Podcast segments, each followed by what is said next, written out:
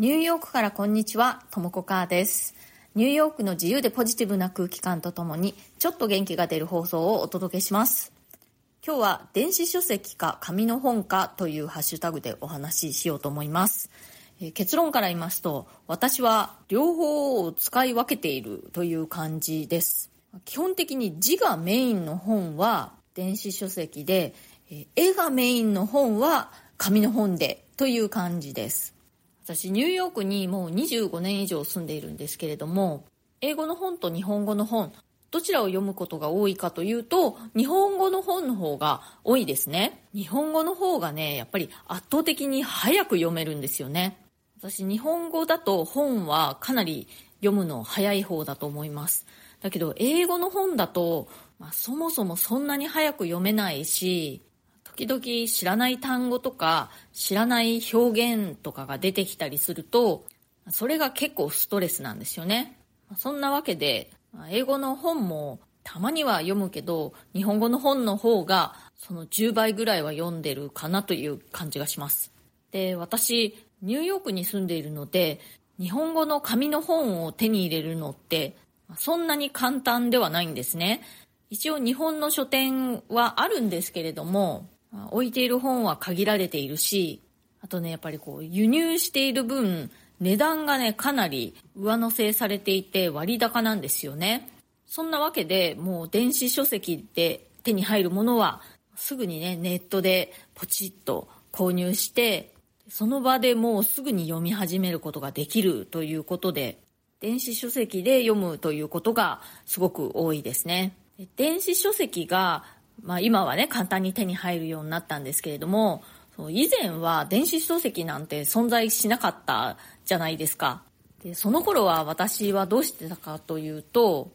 紙の本をね日本のアマゾンで年に23回まとめ買いしてニューヨークまで、え配送してもらってました。で日本のアマゾンでねニューヨークまで配送普通にできるんですけれどやっぱり結構送料がかかってしまうのでまとめて買った方が送料がまあ1冊あたりお得になる感じなのでそんな感じでね年に2回か3回もう何十冊も本まとめてオーダーしてました。でもね今は電子書籍でもうすぐに読みたい時にパッとその場で買ってもう送料もないしねものすごく便利でありがたいなって思ってます。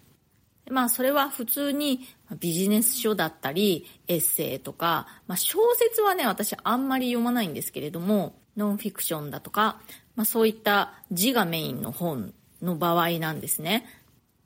絵がメインの本の場合は私はできるだけ紙の本で、えー購入するようにしています。絵がメインの本って何かというと私デザインの仕事をしているのでその参考になるような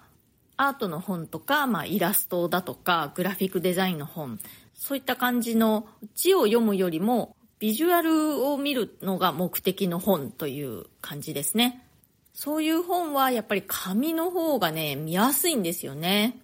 あとねそもそもそういった本って電子書籍化されてないものっていうのも多いですよね。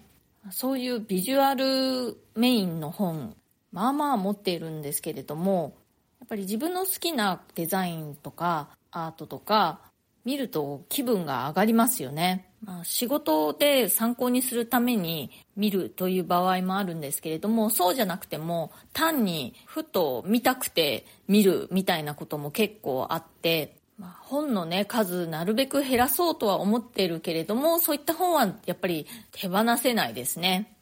はいというわけで、えー私は読む本は電子書籍見る本は紙の本という感じで使い分けています。ちなみにね私あの聞く本オーディブルっていうのはね結構苦手なんですよね。あの音声でね聞くとなんか頭に入ってこないんです私。ねスーッと通り抜けていってしまう感じですごく集中力を必要とする感じがするんですよね。文字で読む方が私は頭に入ってきやすいです。あと私字を読むのが結構早いので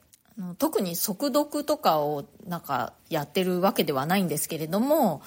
字をねこう読むのは結構早いのでオーディブルで聞くよりも字を読んだ方が早く読めるという利点もあるんですよね。これは本当に人によってすごく好みとかねあの得意不得意が分かれるところだなと思いますね。皆さんはいかがですか？ぜひコメントとかご感想とか聞かせてください。今日も最後まで聞いてくださってありがとうございました。それではまた次回。ともこかーでした。